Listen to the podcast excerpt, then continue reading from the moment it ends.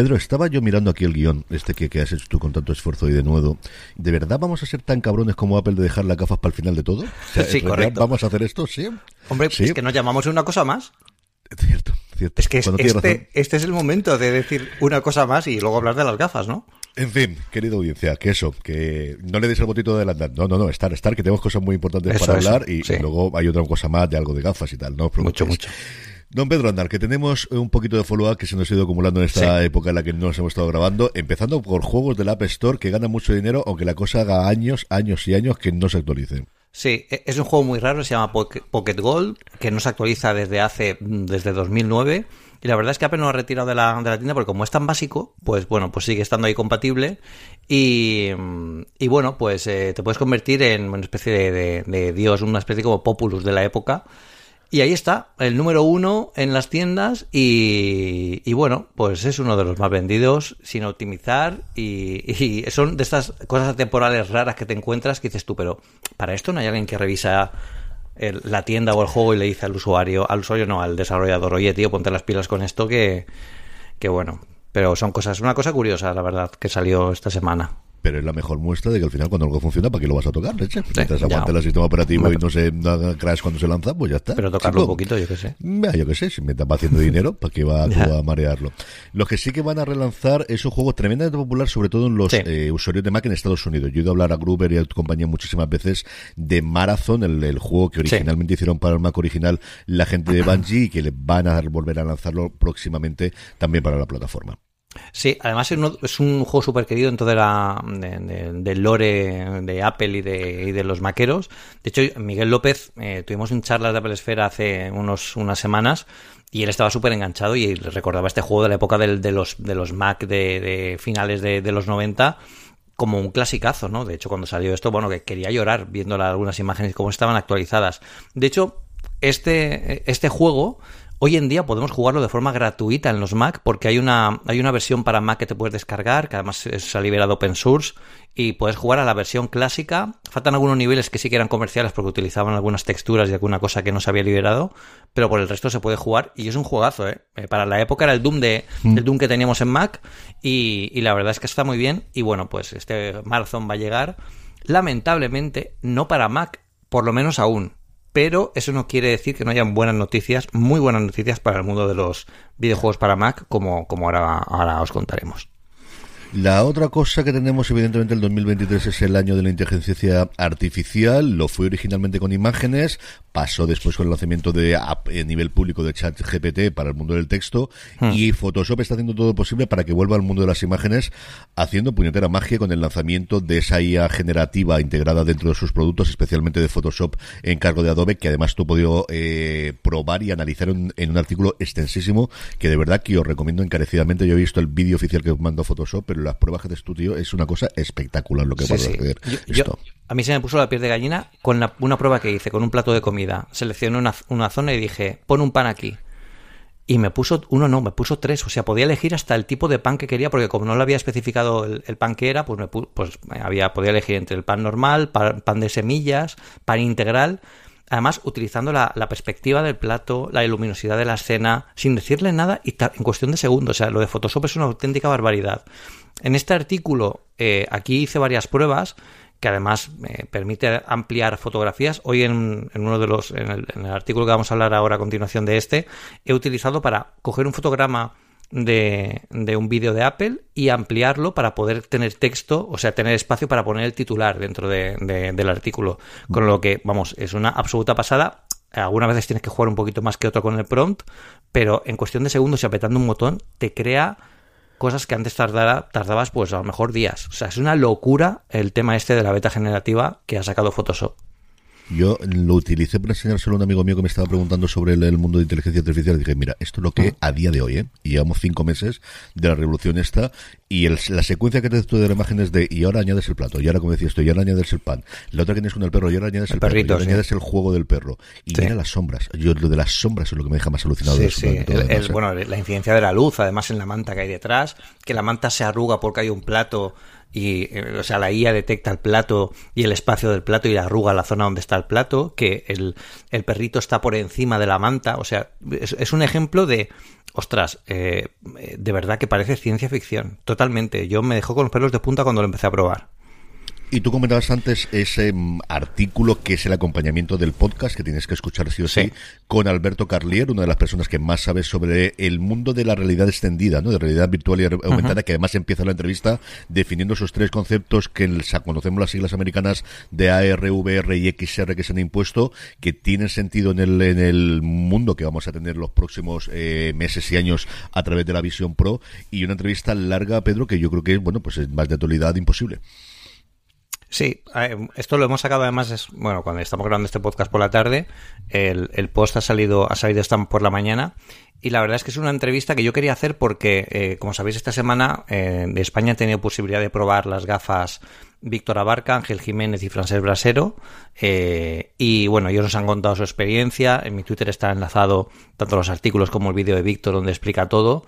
Y como complemento a esa experiencia personal de probarlas, yo quería dar el otro contrapunto que es, vamos a hablar con un experto de realidad eh, mixta y realidad virtual y que nos cuente cómo está el panorama, cómo es esta tecnología, qué se puede hacer, qué le parecen a él estas gafas, qué se puede hacer y sobre todo por un tema y es que comenzáramos a hablar de esto desde cero. Es decir, yo este podcast quiero que sea el podcast cero de hablar del tema de la realidad mixta para la gente que no tiene por qué, le puede gustar la tecnología, pero no está dentro del mundillo de la realidad mixta, realidad virtual, y todo esto lo ha pillado como una avalancha, ¿no? Entonces, ¿por dónde empiezo? Bueno, pues ese podcast sirve para empezar, porque explicamos desde los conceptos básicos, además de una forma muy visual, en el artículo además hay como una, como una especie de, esquema de, las distintas tecnologías, de lo que llaman el continuo de la virtualidad, que es un nombre que mola un montón, parece algo de como de los Vengadores o así, pero eh, explicamos lo que es este continuo de la virtualidad con cada uno de los de, los, eh, de las tecnologías que hay y en dónde se enmarca el de Apple, dónde está la competencia, las diferencias.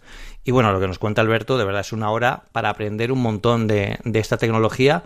Y lo que nos cuenta es que él estaba esperando que llegara algo así durante más de 10 años porque hasta ahora pues había sido eh, mm, eh pues cuatro frikis, ¿no? Como éramos ante los maqueros, ¿no? Que hasta que no llegó el iPhone de verdad y la gente empezó a girar la cabeza hacia, hacia, hacia Apple, pues éramos los de nicho, ¿no? Y él decía que tenía ganas de que la gente entendiera, viera esta tecnología y que por fin, pues esto funcionara. Además, Alberto tiene mucho conocimiento de esto porque trabaja en Virtualware, que es una empresa que está galardonada como una de las eh, mejores empresas de realidad virtual a nivel de innovación del mundo. Eh, por, en 2021 le dio el galardón y se dedica, se dedica a eso. O sea, que es un tío que ya veréis lo que sabe, lo bien que lo explica, además es muy didáctico, muy, muy, ha sido muy amable venir al, al podcast de, de charlas de Apple Esfera y os emplazo a que cuando acabéis este, pues le, le deis una escucha a ese, porque vais a aprender mucho, la verdad.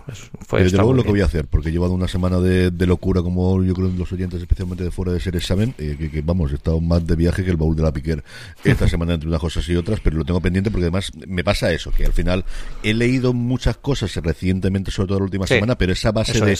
Esta vamos a sentar las bases y a partir de cómo se construye todo, eh, yo creo una de las cosas que, que, que sin ningún género de duda me falta, me falta por hacer. Pedro, dos cositas rápidas de noticias antes de que vayamos con la Keynote. Por un lado, algo que se presentó allí, algo que se presentó para Sonoma, para el nuevo sistema operativo de, para el nuevo, la nueva versión, mejor dicho, de Mac OS, es eh, la apuesta, una vez más, de Apple por el mundo del videojuegos. No es la primera, ni la segunda, ni hmm. la tercera vez que esto lo hacen. Y en esta ocasión viene de la mano de DirectX 12. Se hizo hmm. bastante mención de ello en la Keynote para lo comprimida que iba a estar y para la cantidad de cosas que tenía que hmm. presentar. Y esto parece que sí que puede abrir la posibilidad que se puedan correr juegos de última generación, cosas como Diablo 4 eh, recientemente, ¿no? Sí, de hecho, bueno, Apple apostó mucho por el gaming en esta keynote. Eh, tuvimos a Hideo Kojima en, la, en, la, presentación, que es quién más de referencia del mundo de los videojuegos está ahí, que va a llevar Death Stranding a, para Mac. A mí me gustaría, como ya hemos comentado alguna vez en el podcast, que en esto se diera un siguiente paso, es decir, eh, que ya no esté que saquen cosas de videojuegos que han salido hace dos años, sino que cuando salga un videojuego actual, que lo lancen simultáneamente también para Mac y para PC, ¿no? Con la tecnología, con, con el, con el, framework eh, Metal que tenemos en, en, Mac que hace posible todo esto, con Apple Silicon que es más factible que nunca. Y aquí lo que han puesto en este artículo que cuenta es un, framework que es una capa de virtualización muy parecido al crossover que, que existe para PC o al Wine, que utiliza, bueno, utiliza el emulador este que emula las librerías de Windows y tiene un pequeño motor para emular los componentes mínimos que necesita Windows para poder ejecutar un juego en 3D y, y permite, permite cargarlos. Realmente es algo de lo que ellos llaman el porting kit, que es para, oye, soy un desarrollador y tengo un juego mío para Windows, pues Apple te lo acaba de poner a huevo para que lo cojas, utilices el porting kit, te lo traigas, hagas algunos ajustes si es necesario y ya lo puedas vender en la App Store. O sea, así de fácil puede ser ahora hacer esto y esto es una pequeña gran revolución. Eh, hay gente que ya lo ha probado en casa con Diablo 4 y Cyberpunk 2077, por ejemplo, y bueno, la tasa de refresco no es 60 frames por segundo, pero se puede jugar perfectamente en resolución ultra, ¿eh? Además en, en, Max, en Max como un eh, M1 Max, o sea que no, son lo último, no es un M2 Ultra, precisamente. Em, esto no es una aplicación, es decir, es un framework que tienes que bajar de GitHub, tienes que descargarlo, compilarlo no, pero tienes que hacer algunos ajustes un poco más técnicos yo sobre esto, yo os adelanto eh, que estoy trabajando en un artículo para explicarlo paso a paso cómo cargar cualquier juego de PC con esto. Y, lo voy además a hacer, ya que me lo hago, pues me lo voy a poner complicado, que es con juegos que tengas en Steam. Es decir, juegos que hayas descargado en Steam, que tengas en tu cuenta de Steam, pues cómo cargarlos con este porting kit y poder disfrutarlos, como por ejemplo el Half-Life, que como sabéis, aunque lo tengas en Steam para Mac, eh, esta versión no es compatible porque es de 32 bits y debería ser de 64. Bueno, pues con esto vamos a poder cargarlo y quiero ver cómo se carga. Así que utilizando el, el eh, M2 Max que tengo ahora mismo en casa, el MacBook Pro M2 Max que tengo ahora mismo en casa, pues voy a, voy a darle caña a esto y os explicaré cómo hacerlo porque no hay interfaz para hacerlo, pero pues son cuatro cositas. Lo voy a dar, copiar y pegar. Si es que es más fácil ya no lo puedo poner, de verdad. Me debéis un mojito todos los que estáis escuchando esto. Me encanta cómo está ya de viernes por la tarde y en mojitos no cerveza, sí, Coca-Cola. El cuerpo lo sabe. Cosa. Sí, sí, sí, sí. sí.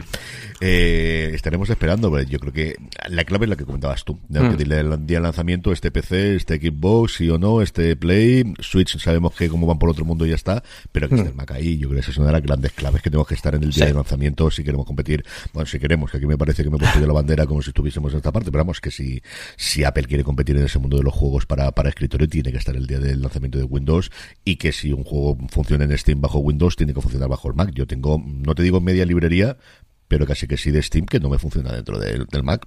no, no funciona a día de sí, La otra noticia grande, Pedro, lo avanzábamos antes, evidentemente es el año de la inteligencia artificial, la locura de los últimos dos meses es ChatGPT, eh, tuvimos el lanzamiento en Estados Unidos de la aplicación, que comentabas tú cómo se podía instalar aquí en España, pero por fin ya tenemos el lanzamiento sin complicaciones de tener VPNs ni cuentas americanas para poder instalar la aplicación de la que todo el mundo habla, la que está totalmente de moda dentro de nuestro dispositivo móvil. Sí, bueno, yo de hecho que diría que está, está quedando ya obsoleta, porque como están saliendo tantas cosas como la IA generativa, que es muy visual, todas las herramientas como Bing, que te permiten analizar textos y hacer unas búsquedas más complejas, pues la aplicación está muy bien. A mí me gusta mucho porque eh, tiene un poco de esa, de esa parte minimalista eh, que Johnny Ive nos trajo con iOS 7 y, es una aplicación que se basa prácticamente en el texto y, en, la, en, la, interacción áptica. Es decir, cuando vas, cuando, cuando ChatGPT te va escribiendo, eh, tú vas notando como si fueran pequeñas, pequeños tecleos, como si fuera de máquina de escribir.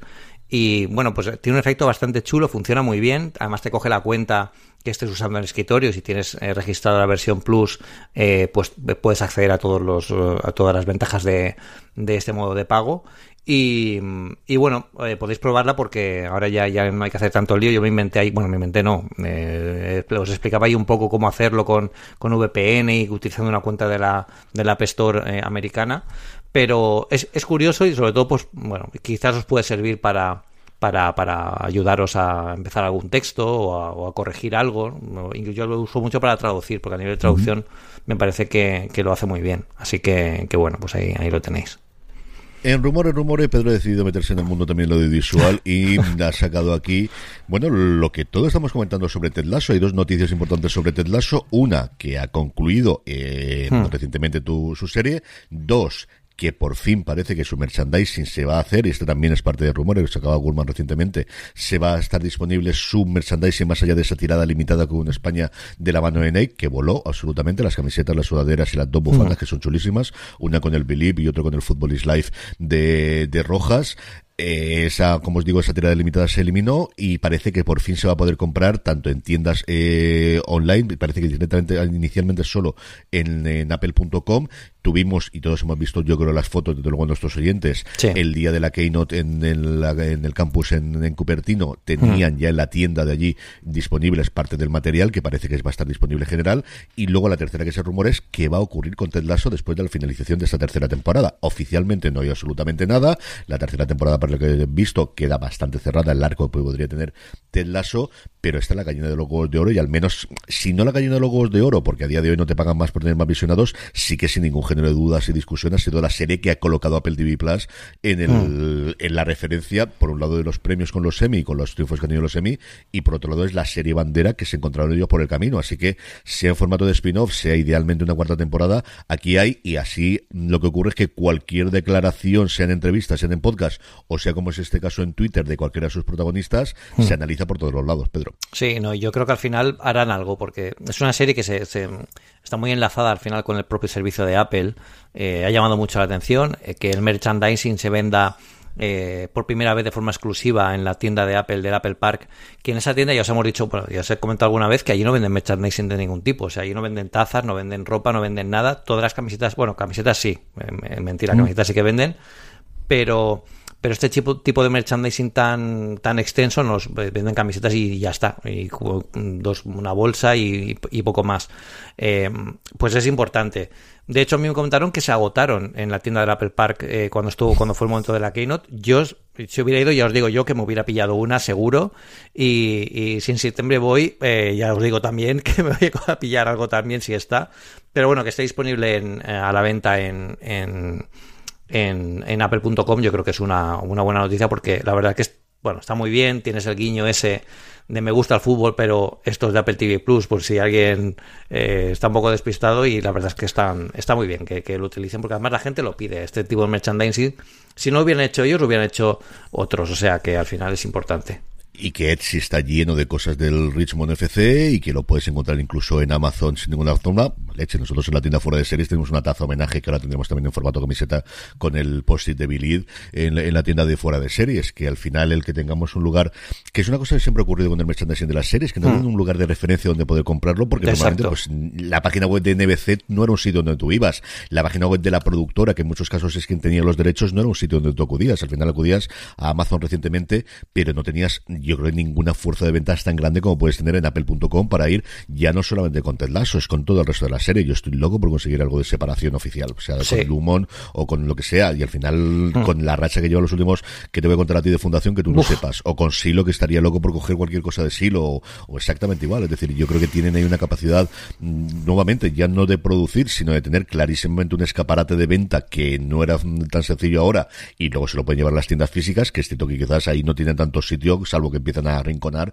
por la disposición actual. Otra cosa es que empiece a cambiar la disposición, que van a tener que cambiar sí o sí para las gafas en un futuro cercano para poder tener lugares para demostración, pues que tengan ese segundo lugar. Yo estoy pensando fundamentalmente en la tienda de sol, pues a lo mejor la parte Por de abajo sí. o la parte de la izquierda al fondo que tienen allí lo podrían hacer, que es la Sí, que más no, sí, conozco por- de todas. por pero, espacio no es. pero entiendo que diagonal será exactamente igual, Claro, o incluso la de. Valencia, que hace tiempo que no voy, pero yo creo que en un sitio para tener esa parte de merchandising y tener un escaparate en el centro de todas las de las ciudades, mm, eso no lo ha tenido ninguna productora, ni ninguna cadena en ningún momento en el, en el mundo de ninguna serie de televisión, ni ninguna película. Sí. eso sin ningún género de duda. Yo creo que la, la de Paseos de Gracia, además, que es la icónica de aquí, además de la de la maquinista, eh, eh, son las dos muy potentes, ah, se pueden tener perfectamente. En, en Paseos de Gracia, sobre todo, que está justo en el centro de la ciudad, que, que es muy accesible, está muy bien. Que por cierto, has dicho, has dicho la palabra fundación y yo tengo que levantar la mano, embargo.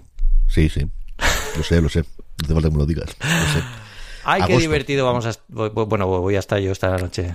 agosto nos llega la segunda temporada y ya está. Y eso es todo lo que podemos Correcto, hablar. eso es lo que pero, podemos decir. Sí, pero sí podemos hablar de la Keynote, de la conferencia de Eso sí, desarrolladores sí. 2023. Correcto. Ya podemos hablar de esto, que ya ha pasado Pedro. Correcto. Eh, empecemos en orden más o menos como lo tuvieron ellos. Bueno, en orden inverso. Vamos a empezar con el software. Empecemos primero con todas las novedades que tenemos los sistemas operativos, que Ah. tradicionalmente es el grueso y también lo fue hasta cierto punto aquí. Lo que pasa Sí. es que luego teníamos ese coda de 40 minutos que tuvimos con la Vision Pro.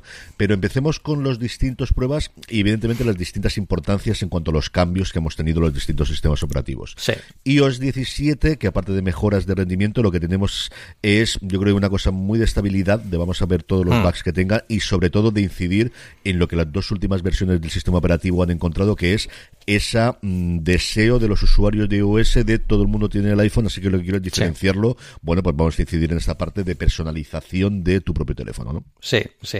Eh, Es una. Yo, yo- bueno, yo, creo que tardé eh, una hora en instalármela desde que acabó la Keynote. eh, y luego estuve toda la noche trasteando con iOS 17 y a la mañana siguiente ya había un artículo mío de primeras impresiones. Eh, y, y la verdad es que yo lo titulé como que es la actualización que quiere ser más útil que bonita, porque sí que es cierto que el año pasado hubo mucho tema de personalización, hubo todo el cambio de la pantalla de, de- de- bloqueo, hubo todo, todo el tema de, bueno, eh, todo el sistema operativo cambió en gran medida por el año pasado. Este año ajustan algunas cositas, sí que ponen, bueno, la parte de contactos que lleva muchos años perdida, pues sí que se ha cambiado también. Eh, todo el tema de los, de los widgets este año, bueno, eh, no, ha, no ha habido ninguna gran novedad en este, en este, en este sentido, pero por ejemplo, que ahora se convierta en una pantalla inteligente, yo ahora mismo tengo aquí el iPhone a mi lado y tengo un reloj. Y que puedas añadir widgets en como en, en modo pantalla inteligente, la verdad es que es muy útil, porque oye, te cambia un poco el uso que estás dando aquí, como una pequeña pantalla secundaria incluso, cuando estás escuchando música o lo que sea, yo creo que puede ser muy útil y, va muy bien. Y luego a nivel de estabilidad, eh, pues en principio todas las betas este año, sobre todo la de iOS 17, va muy bien. Yo esto siempre lo digo, también os digo, eh, no lanzaos a instalar esto y menos si es un teléfono personal. ¿Por qué? Pues porque eh, es posible que en una primera prueba de unos días sí que funcione bien, pero luego una aplicación crítica o básica para vosotros, que puede ser, eh, bueno, pues no sé, desde la del banco a la que utilizáis para enviar los tickets a vuestra empresa, no funciona y ahí ya la tenéis liada. Bank Sabadell sí que funciona, ya os aviso, ¿eh? Como he dicho, ya se ha acabado. Ya tenemos ahí mejor equipo de profesionales. Sí, pero, sí, sí. pero bueno, que mm, si queréis eh, probar alguna aplicación en concreto, tanto en este como en el resto de sistemas operativos, lo decís en el canal de Telegram y yo lo pruebo y os digo si funciona o no y ya está. Pero os recomendaría mínimo pues hasta una segunda o tercera versión o que esperéis a la beta pública que sale en julio, que ya queda, bueno, queda medio mes, un poquito más de medio mes y, y listo. Pero va muy bien. Eh, bueno, eh, a mí me parece que que es una versión que se basa en la estabilidad, un poco en el con el eje este de lo que Intel decía con TikTok, no, no el TikTok de las redes sociales, sino lanzan una versión grande con muchos cambios y luego se, se utilizan la siguiente etapa para estabilizarla y para reforzar un poco todo lo que han lanzado y así hasta la siguiente. Y yo creo que, que así es. Esta es una versión de estabilidad. Eh, hay muchas cosas que no se ven, yo creo que es muy injusto muchas veces que solo nos quedemos. Es que ahí solo ha cambiado la pantalla de inicio. ¿Solo, ¿Solo esto? No, solo esto no. Por debajo hay más de 500 cosas cambiadas a nivel de código, a nivel de software, a nivel de rendimiento, de latencia. Mm, pero bueno, eh, hay que tener en cuenta que una versión no solo es la pantalla de bloqueo y dos cosas más, que hay muchas más cosas y cada año no se van a estar rehaciendo. O sea que, que es algo que se tiene que entender. Yo junto a la personalización hay dos cosas que yo comentaría. Uno es el, la, la, nueva categoría de aplicaciones que van a tener un Sherlock, que es toda la de Journal, sí. porque al final, bueno, la gente que tenga suscripción funcionará, pero es evidente que, que, esto va a afectar a un sector que había crecido bastante, que teníamos muchas versiones de muchos programas, y luego justo la inversa es la cantidad de stands que se van a poder vender o que se va a vender en los próximos tiempos para poder utilizar esta nueva formato de standby, algo muy similar a lo que ya podemos tener desde hace varias ediciones con el Apple Watch, pero que ahora nos llega con el iPhone y que de, combinado con MagSafe y la posibilidad de tenerla en esas alturas, yo creo que vamos a vender una, barbaridad de stands en los próximos años. Sí, sí, sí, sí. Digo que hay, hay muchas posibilidades. Además, el hecho de, de, poder añadir y cambiar cada uno de los stands, perdón, de los widgets, y es muy útil. Sí que es cierto que esto, por ejemplo, hay algunos widgets que no cargan bien. Eh, y que no funcionan del todo fino, pero está muy bien. Y, y, los widgets, como ahora veremos en el resto de sistemas operativos, sobre todo en Sonoma, eh, están cobrando mucha relevancia y yo que me alegro, ¿eh? porque yo creo que ya le tocaba esto que desde Tiger estaban un poco ahí en el limbo de, de del mundo Apple y, y había que darle caña. Estará disponible para todos desde a partir de la de, de lo que sería el 10S y el 10R, desde esa generación, sí. evidentemente 11, 12, 13, absolutamente todo 14 y el próximo 15 que tendremos a partir de septiembre, pero como digo, se queda fuera el iPhone 10 mm. a partir de la generación del 10R y 10S, tanto en las versiones de S como Max, en todos esos tendréis esta nueva eh, actualización de iOS 17.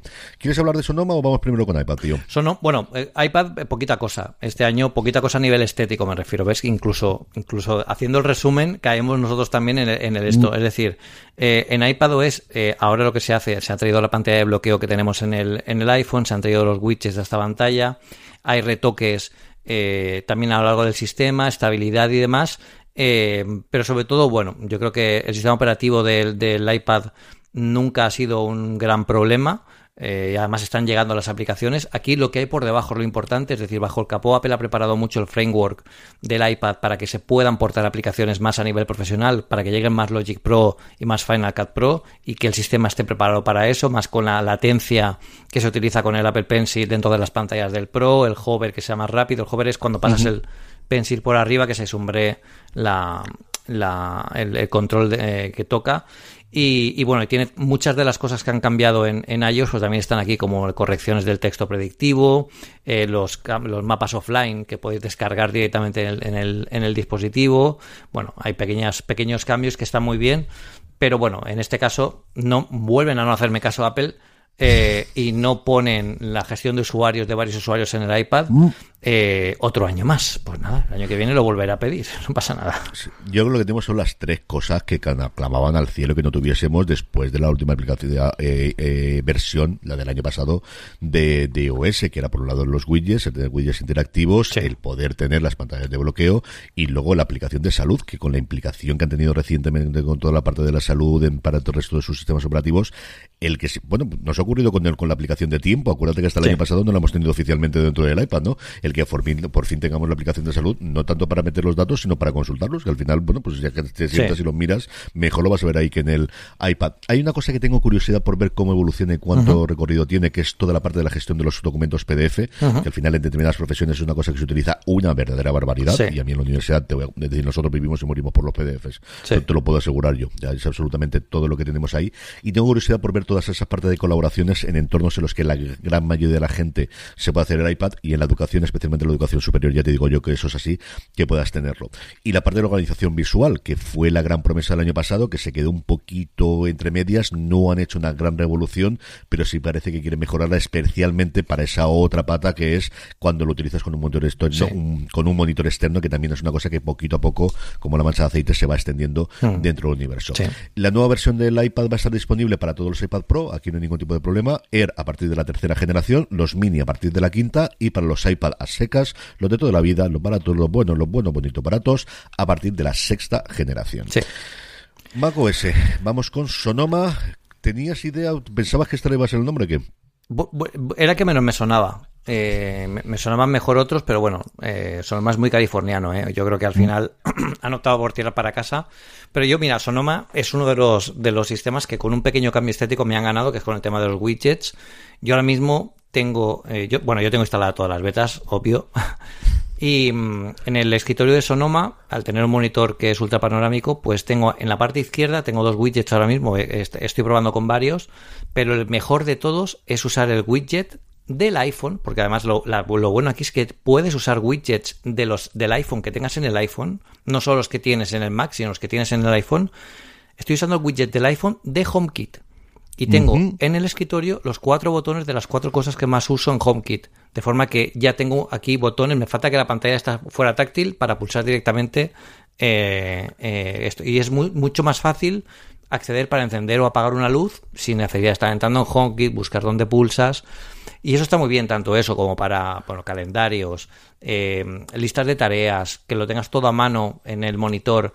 Además está muy bien pensado porque se difuminan con el fondo, no quedan como los widgets en Tiger, que si os acordáis solo se podía poner uno y además había un truco para dejarlo en pantalla, pero luego se borraba cuando te salías de la sesión. Eh, aquí un poco se camuflan con el fondo que tienes y cuando vas a pulsarlos cuando se ven. Y, y va muy bien. La verdad es que eh, yo pensaba que iba a ser más raro, sobre todo los que vienen de los que vienen del, del iPhone. Eh, pero vamos, funcionan muy, muy bien y yo creo que aquí va a ser un, un, volver a la vida con los widgets que a mí me flipó de la época del Tiger. Yo creo que era una de las novedades que cuando vimos a Steve Jobs dejando widgets en el escritorio del Mac y que salía el efecto onda ese de... Nos dejó a todos locos por lo que se podía hacer en aquella época. Y, está muy bien. Y el resto, no he notado ninguna ningún problema eh, a nivel de batería, calentamiento, eh, rendimiento. Todas las aplicaciones van bien También os digo, estoy probándolo en un MacBook Pro M2 Max con 64 GB de RAM. Es ¿Qué decir, quieres que no ayudas? Claro, Sí, eso sí. porque, por, por lo que sea también tiene que, que ayudar. Eh, pero bueno, eh, en principio no he notado, sobre todo incompatibilidad, que eso daría igual el- la potencia del, del ordenador. Yo tengo instalada la beta de Photoshop que comentábamos antes, todo, todo, todo original, vamos. Y incluso Slack, que en algunas ocasiones, algunas betas han dado Sí. cosas raras. Y esto también es parte del ejercicio, porque mucha gente se dice, bueno, esto si sigue funcionando es que no han tocado nada. No, siempre tocan algo, lo que pasa que lo que mejoran es la, es la retro- retrocompatibilidad. Porque eh, las cosas, aunque tú no toques algo, esto es un máxima de ingeniería de software, aunque tú no toques algo de una parte de tu sistema, como estás tocando cosas de la otra, si no revisas bien la retrocompatibilidad de las cosas que no has tocado, no sabes si van o no. Entonces, muchas de las cosas que en otros sistemas operativos no funcionaban, no era porque hubieran tocado algo de esa parte, era porque de otra cosa, de otra parte que habían tocado, eh, tenía dependencias con esto y al final hacía que no funcionara. Entonces, yo creo que muchas de las eh, cosas que estamos viendo hoy en día que funcionan de saque, ya con esta primera beta, es porque la gente de Apple puede haberlo detectado con QA antes y puede haberlo solucionado. O sea que esto también es software. Es que software es mucho más complejo de lo que la, la gente se piensa y que todo funcione no es algo para pasar mm, desapercibido. De hecho, es eh, lo raro en software es que no funcione hasta que tú no lo haces bien. Entonces, esto hay que tenerlo en cuenta también. Yo coincido contigo en la parte de los widgets, yo creo que no me va al cielo y, y yo soy usuario de los widgets, que yo los he utilizado todas las santas vidas hasta que me los han quitado. Es una cosa que siempre Sí. he tenido y me pasa igual, yo tengo un monitor, es cierto que cuando viajo cada vez llevo el portátil más pequeño, pero cuando me siento en el escritorio ya no tengo un este, este tengo el extendido y luego el otro vertical, o sea, tengo espacio por todos los lados que al final es para poder ocuparlo y es la beta junto con la que comentaremos después que más ganas tengo de probar, que no he podido esta semana absolutamente nada porque estaba de viaje, digo, es que como me pase algo y no puedo tirar para atrás, aquí sí que tengo un problema. Hemos comentado toda la parte de gaming, que es en la que también se dedicaron bastante, con varios momentos absolutamente maravillosos de Craig Federighi con la guitarra, que fue, yo creo que él, tenemos desde luego el, el- el heredero a nivel de showman, sin ningún género de duda, desde hace Pero que varias toca la guitarra. ¿Has visto en Twitter sí, sí, sí, que es- estaba en un escenario también y le sacaron una guitarra y el tío se puso a tocar? Es una máquina. Es que sí, sí, yo sí que sabía que, que le gusta. Yo recuerdo una entrevista o en alguna cosa lo he visto ya tocar. No, ese momento es sencillamente Sí. espectacular. Lo comentaba Jorge hoy en Fuera de Series y además las canciones que elige. O sea, es que entra Claro, claro, claro, que no es claro. una, una canción Claro, de. claro. No es fácil, una eso no cosa- es fácil. No, no, brutal, brutal, brutal. Y luego los cambios en Safari, muy cercanos a lo que está haciendo Chrome, especialmente con los perfiles, que es una cosa que yo utilizo para cada una de las cuentas que tengo dentro de Gmail. Y bueno, pues ir en ese pulso que sabemos que están liderando en el mundo del móvil, especialmente por la, implementación de Safari dentro del, del, del, del, del iPhone pero que en escritorio quizás ha tenido un resurgimiento en los últimos tiempos, ¿no? Conforme ha tenido por el Mac Chrome, que en un momento dado se convirtió en el Internet Explorer moderno y se comió el noventa y tantos por ciento, y ahora está un poquito pues ahí peleando y Safari lo está. A ver qué tal funciona, especialmente la parte de las contraseñas compartidas. Yo creo que eso Sí. es una... A día de hoy yo pago One Password todavía fundamentalmente por esa parte, solamente por la comodidad de que si de repente tiran a mi hija o a mi suegra de alguna de las cuentas, el que pueda tener acceso ahí a las contraseñas, y cuando vives en un universo Apple como un servidor y como Pedro también, esa integración que puedas tener de los servicios, yo creo que es una cosa muy, muy, muy interesante. Sí. ¿Quién se va a poder instalar esto y funcionar? Pues prácticamente todos los dispositivos a partir del 2017-2018. El más antiguo es el Mac, el MacBook Pro del 16, que estará ahí dentro. El más reciente, el Mac Pro, ya no el Mac- último Mac Pro, sino el anterior, el del 2019 también lo tendréis. Y el resto, como os digo, Mac Mini de- y el resto está iMac 2017-2018. Tenéis todo el listado, como siempre, en Apple Esfera y también en las notas del programa. Aquí, aquí, aquí, aquí eh, hay un error que lo han corregido ya en la web de Apple. Eh, de hecho, en la web de Apple, el año pasado, en, en la web de Apple España, les corregí yo el error. Porque había un había un había un, un Mac que decían que era compatible y no lo era. Y era precisamente el Mac que tengo yo, era el MacBook Pro de 2016 hacia adelante. Aquí ya lo han corregido en la web de, de- de Estados Unidos y lo estoy mirando en tiempo real eh, porque creo Y en España lo tienen, ¿no? que seguramente en España, eh, o sea, es a partir del el MacBook Pro a partir de 2018 Ajá. y en la en la página web de España, eh, pues seguramente no lo tengan aún corregido. Pero bueno, que es a partir de 2018, no es a partir del MacBook Pro de 2016, porque ya os digo yo que el mío, que es de 2016, de finales de 2016, no se va, no se va a poder, no se va a poder actualizar. La última actualización del sistema operativo ya venía eh, con muchos rumores de que iba a ser realmente el gran cambio y así lo es, Pedro. Tú además este sí lo has probado y he visto varias fotos tuyas que has tenido en redes sociales que es para celebrar el décimo aniversario de WatchOS, madre mía, 10 versiones, versiones del sistema operativo del Apple Watch.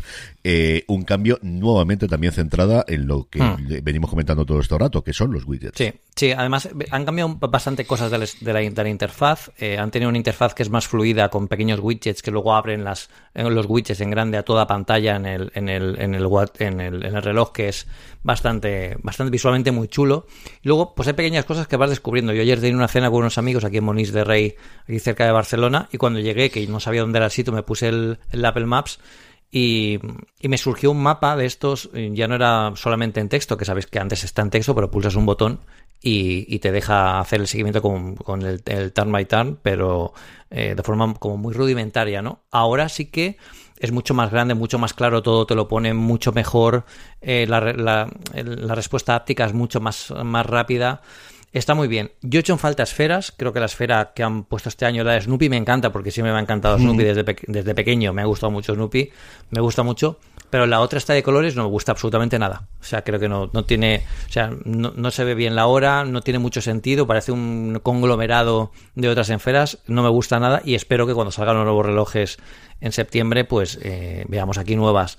Eh, pero por todo lo demás, sí que hay cosas que se han reformado. Por ejemplo, el menú de aplicaciones ahora ya no es un panel tipo, como si fuera una, un panel de abeja eh, que tú vas haciendo zoom, sino que digamos que eh, las aplicaciones se fluyen de arriba hacia abajo cuando utilizas la corona digital y es más fácil encontrarlas, eso es verdad. Luego el tema del dock ahora se utiliza desplazando de abajo hacia arriba y el centro de control está en el botón, es decir, han cambiado han cambiado eso, que eso sí que es un poco lioso cuando, lo, cuando lo coges.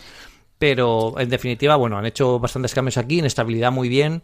En batería sí que he notado aquí que me ha bajado un poco, teniendo un ultra eh, ayer a las 6 de la tarde o así tenía un 49%, que yo en el Ultra es, eso no, no, no, suele pasar con, un sistema operativo normal, suele tener muchísima más batería, sobre todo porque no hice deporte ni nada, lo llevaba siempre puesto para ir a la oficina. Y, y bueno, por lo demás, pues también buenas sensaciones. También os recomiendo que os esperéis un poquito a actualizarlo por el tema este de batería, alguna aplicación rara. Pero de nuevo, nada, ninguna incompatibilidad seria. Mm, otros años he dicho, Buah, pues, pues, me tengo que esperar a que actualicen la próxima versión porque, porque si no, no puede funcionar con esto. Pero de momento muy bien.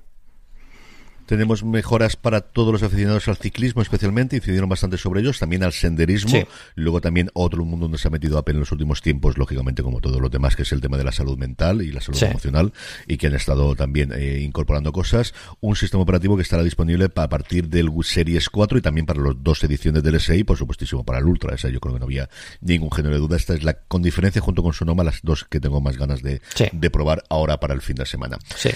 Y pensaríais que solamente las gafas. No, tuvimos también hardware. ¿Y qué hardware, Pedro? Eh, Pedro, para empezar tenemos MacBook Air M2 a todo y trochimoche. Vamos, y de 15 pulgadas, porque no lo quería grande? Dos tazas. Sí, yo creo que aquí han dicho, mira, eh, el MacBook Air de, de 15 pulgadas es una de las cosas que se llevan pidiendo desde la época de Steve Jobs.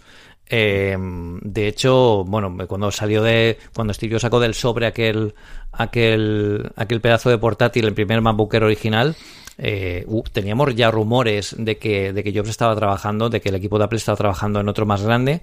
Lo que pasa es que, claro, en aquella época el tema de eficiencia por vatio, rendimiento, potencia era más complicado. Aumentar el tamaño quitando eh, refrigeración, que es refrigeración pasiva, la que utiliza una refrigeración activa porque no lleva ventiladores, pues era un poco más complicado. Yo creo que no se quisieron meter ahí, eh, quitando, bajando rendimiento y demás que fue precisamente por lo que los MacBook Pro, perdón, los MacBook de 12 no han tenido generaciones siguientes. Al final bajaron tanto el rendimiento para hacerlo tan pequeño y tan fino que, que, bueno, pues mucha gente le veía que le faltaban potencia. Yo creo que por eso no se metió ahí. Ahora ya lo tenemos, es un M2, un pedazo de M2, un pedazo de pantalla, pedazo de batería. Eh, y bueno, pues de este ya os contaré más, que ahora no os puedo contar nada. Tenemos un, la incorporación del MagSafe, tenemos dos puntos eh, de fisonomía USB-C, hmm. dos puntos USB 4 Thunderbolt. Mantenemos el conector de jack, que yo aquí tenía mis serias dudas si eso lo iban a mantener o no. Eh, tenemos ya disponibilidad de poder comprarlo, se puso a la venta inicialmente el mismo día de la Keynote, hmm. estará disponible eh, la próxima semana cuando escuches estos, y los precios en España arrancan en 1.600 euros el formato que tiene CPU de 8 núcleos, la hmm. GPU de 10 y sobre todo 8 gigas de memoria y 256 de almacenamiento. Hmm. Y el siguiente salto que tenemos, que sabéis que luego lo podéis personalizar absolutamente, pero las, los dos que inicialmente plantea Apple y que normalmente son los que es más fácil que te lleguen el día del lanzamiento a tu casa, se mete en 1829, exactamente un M2, 8 núcleos y 10 núcleos para la GPU. Aquí cambiamos, el Neural Engine sigue teniendo 16, pero cambiamos la parte del almacenamiento a 512 gigas, que es definitivamente la cambio que tenemos. Podremos ampliar la RAM, evidentemente, podremos ampliar el almacenamiento y yo creo que es un eh, portátil que se va a vender como churros. Sí, sí, sí. Va, va a ser una cosa Además que el diseño yo para mí ahora mismo es el diseño más bonito en portátiles que existe. Eh, y, el diseño de este 15 pulgadas en... Bueno, digo yo que tiene que ser precioso. Ya os contaré más la semana que viene. cuatro modelos distintos y eso, ya hablamos de eso en un poco de tiempo. Como tenemos que hablar también del Mac Studio, que es, bueno, pues el Mac Pro hasta que llegue el Mac Pro, que va a ser dentro de cinco minutos. Exacto, correcto. No vamos a hablar de él también el ordenador que yo quería tener en esta sobremesa, y no, no te preocupes, Mac Mini, que te quiero mucho, me ha funcionado muy bien y trabajas como un campeón y te quiero mucho, pero cada vez que veo Mac Studio digo, nada, cuando pegue el pelotazo, este va a ser. Este va a ser yo, creo que además el Mac Studio eh, es ahora mismo el rey de los Mac de escritorio, porque eh, un poco por la eh, el hecho de que Apple no haya sacado un iMac de, con más potencia o con mayor pantalla, ha relegado al iMac un poco a un espacio entre, entre gama de entrada e intermedio y el Mac Studio con esta potencia que tiene ahora con un M2 Ultra, que es la primera vez que veíamos este, pues, este procesador, lo, hemos estrenado aquí con este y con el Mac Pro que vamos a ver ahora, eh, pues está muy bien, es un ordenador, muy completo, muy útil, con la ranura SD delante de la eh, en la parte, por la parte de delante, con los dos USB-C. Eh, bueno, tiene capacidad que puedes meter hasta 192 GB de RAM, o sea, aquí te puedes montar un pequeño servidor y ya os digo que es silencioso, eh, no se calienta, bueno, se calienta, depende de lo que le des, pero vamos, es un ordenador bastante frío y, bueno, mm, yo creo que es una apuesta segura y que va a ser... A mí cuando se, dijo que Apple iba a dejar de actualizar el Mac Studio no me cuadró mucho, precisamente porque han convertido a, este Mac Studio quizás en lo que todo el mundo esperaba que fuera el Mac Pro en algún momento, pero ahora veremos la diferencia con el Mac Pro ahora cuando, ahora cuando lo veamos. Sí, yo creo que cuando lo lanzaron junto con el Studio Display. O sea, yo creo que la clave aquí de nos olvidamos de lo que hicimos con el iMac Pro mm. y nuestra apuesta para la parte profesional más allá del Mac Pro es este ordenador con este lanzamiento para que esté, no para todos los bolsillos, que para eso tenemos el iMac normal o tenemos, como acabamos de hablar, el Air, pero para alguien profesional que lo que quiere es un ordenador de, estudio y que quiere la marca de Apple para tanto el ordenador como también el monitor, tenemos una cosa a un precio razonable que si te vas a meter en una empresa, sea de diseño, sea de, lo que sea, ¿no? De lo que nos digamos nosotros, lo puedas tener aquí.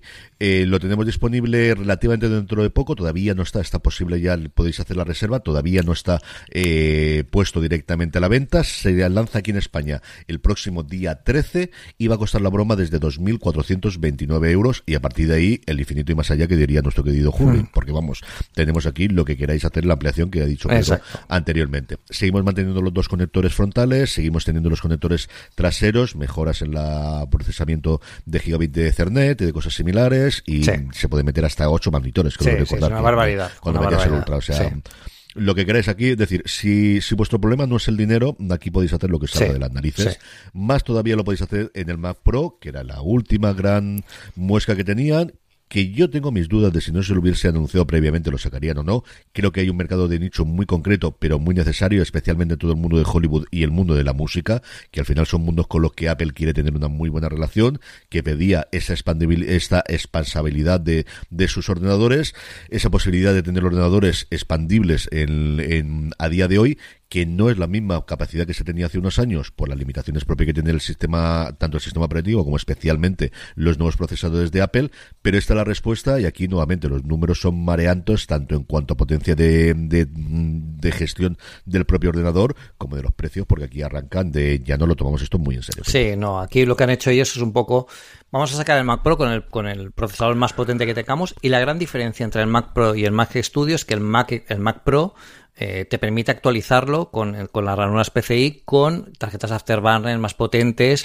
y si quieres meterle pues más potencia gráfica le puedes meter hasta no sé cuántas tarjetas PCI para poder ampliar la memoria, la memoria no, la, la, potencia gráfica a nivel de estudio de estudio profesional. Es decir, si yo creo que para sonido con un Mac Studio sería más que suficiente. Es cierto que con a nivel de gráficos si quieres meterle pues muchísimos monitores o quieres hacer una producción bastante compleja, pues con el Mac con el Mac Pro ya le puedes meter mm, todos los accesorios que quieras y sobre todo en estas tarjetas Afterburner y, y te puedes solucionar eh, un, poco la vida. Han mantenido diseño, han mantenido todo.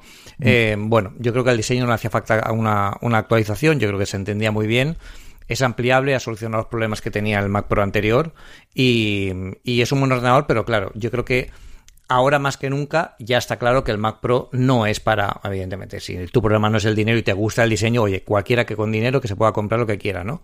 Pero si echando cálculos de, dinero y lo que te ofrece para tenerlo en casa, yo creo que con el Mac Studio, incluso para profesionales ambiciosos y creativos potentes, les podría ya servir y luego más allá de eso, más a nivel profesional, pues con un, con un Mac Pro potente cargado.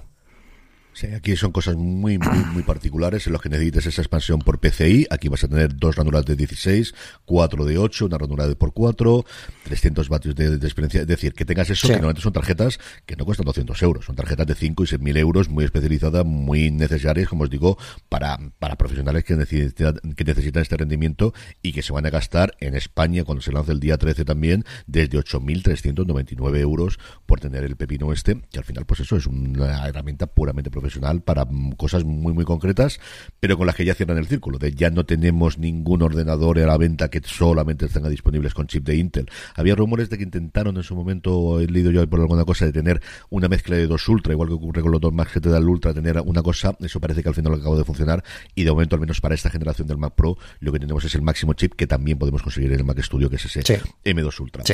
Y, no hay nada más, ¿no, Pedro? Yo creo que no, ya... Bueno, se, se, lanzó como un One More Thing. Yo apostaba porque las gafas iban a ser el, One More Thing de, de, Tim Cook.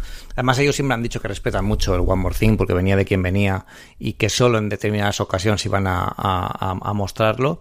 Y la verdad que ha sido muy cauto con el One More Thing en otras, en otras presentaciones y en esta pues presentó nada más nada menos que las Apple Vision Pro con un nombre cambiado a última hora, a muy mala leche para yo creo que para decir, ¿no? pensabais que lo sabíais todo, ¿eh, amigos.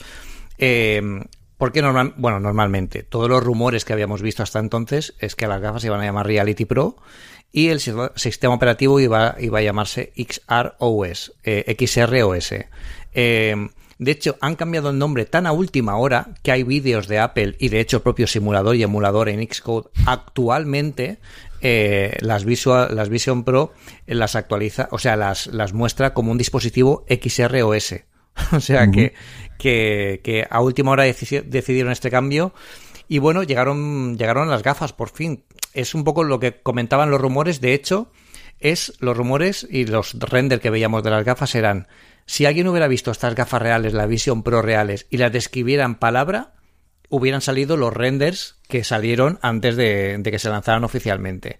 Y, bueno, lo que vemos aquí son unas gafas tradicionales en el sentido de que son gafas de estas de esquiador, como se decía, o sea, aquí no ha habido ninguna sorpresa, pero eh, con un nivel de tecnología, de atención al detalle, eh, de cosas tan locas como una pantalla 3D por delante para que se pueda ver los ojos, que muchos confunden. Yo el primero, cuando lo vi en la Keynote, pensaba que era un cristal transparente y resulta que no, que es un efecto óptico para que quien te habla te pueda ver. Y esto es muy importante, lo hablaba con Alberto Carlier en el podcast que os comentaba antes del charlas de Apple porque normalmente cuando tú estás en una realidad virtual, una, incluso en una realidad mixta, eh, te aíslas mucho del entorno. Entonces, si viene alguien a hablarte, lo que tienes que hacer es, no te queda más remedio, al cabo de un rato, de poco tiempo, de quitarte las gafas para hablar con él. Pero claro, ahí ya te, bueno, pierdes el, contexto de todo. Con esto, las gafas detectan que se acerca alguien, se abre una, digamos, una zona en la que se ve llegar a la persona, a la, persona verá tus ojos cuando, eh, cuando se acerca y eso le indicará, bueno, porque hay un poco de interacción y, un poco más de, normalidad dentro de la distopía, que son este tipo de gafas que mm. eh, se han ido tan lejos en el futuro que, yo de verdad estaba con la corte haciendo el seguimiento en directo en, en Webedia en Madrid Y yo digo, pero es que parece que estemos viendo un episodio de, de, algo futurista. Es absolutamente una barbaridad. Total y absolutamente. Y bueno, como yo sé que a ti te gustan estas cosas, eh, Marcus Browley lo, lo, comentaba en Twitter durante, durante esta semana. Tiene muchas similitudes con una de las escenas de, de, Ready Player One, de la versión de cine. Eh, que es cuando se pone el visor por primera vez y cuando eh, la primera vez que se pone el, el, visor, el, las Vision Pro, alguien de cuando nos lo enseña Apple, pues es de, la misma forma, ¿no? Y yo creo que quizás una declaración de intenciones de que, oye, esto es una nueva capa de realidad sumada a la que ya tenemos, que puede ser muy útil, puede ser divertida y, y lleno de una tecnología eh, que yo tengo la suerte de que las tres personas que lo han probado son amigos míos y llevo hablando con ellos, como imagináis, toda la semana.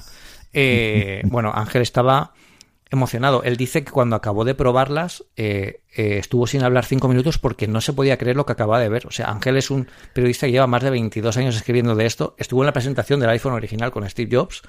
Eh, y él dice que en, 22 años nunca había visto nada así. Pero es que lo dice Ángel, lo dice Víctor, que estaba visiblemente emocionado también. Francés Brasero en su artículo que detalla hasta cómo una mariposa se posa en tu dedo y tú ves la oclusión de la realidad con el objeto virtual perfecto. Eh, y lo dices Marcus Browley, dice toda la gente que lo ha probado, todos los medios internacionales eh, dicen que como esto no hay nada ahora mismo ni que se le parezca y, ha llamado mucho la atención por cómo están construidas en tres, en, tres piezas, que es el visor, la parte de la esponja y la parte del arnés, que eso evidentemente va a dar lugar a un, a un mercado de accesorios, que estos son muy listos y ya lo sabían como, como el Apple, con, el, con el Apple Watch. Y, y bueno, pues tiene cosas muy, muy locas como que te puedes eh, graduar las lentes Face que tiene, Carl Zeiss que tiene en, el visor para la gente que lleve gafas. Yo cuando he probado algún eh, terminal de realidad virtual, lo que hago es ponerme lentillas. Yo llevo gafas en casa, pues yo me pongo lentillas y ya está. Pero bueno, eso que, que sepáis que se puede hacer. Todo eso incrementar el precio. Y otra de las cosas ya, a ver, me, nos cuentas tú qué opinas del tema del precio, 3.500 dólares eh, desde desde 3.500 dólares. Que la gente se olvida muy pronto de que Apple dijo desde, no dijo que valía, iban a valer eso. Entonces habría que ver por qué, incluye ese, ese, ese, pack de inicio, no a nivel de potencia, pero seguramente pues a nivel de accesorios o que quieres una batería más grande, pues eh, cuesta un poco más. Si quieres lentes calcéis graduadas, pues te cuesta un poco más. Em, pero yo quiero lanzar una lanza, nunca mejor dicho, del precio. Y es que em, Normalmente, igual que pasó con el, con el Cinema Display XDR cuando salió, que el precio todo el mundo le parecía muy alto, pero quizá porque no estamos en la industria de esto. Es decir, eh, Alberto me comentaba esta mañana en el podcast que las gafas más punteras que hay ahora mismo, más, más próximas a, nivel de tecnología a esto, que no se acercan tanto, valen el doble ahora mismo, valen casi 7.000 euros.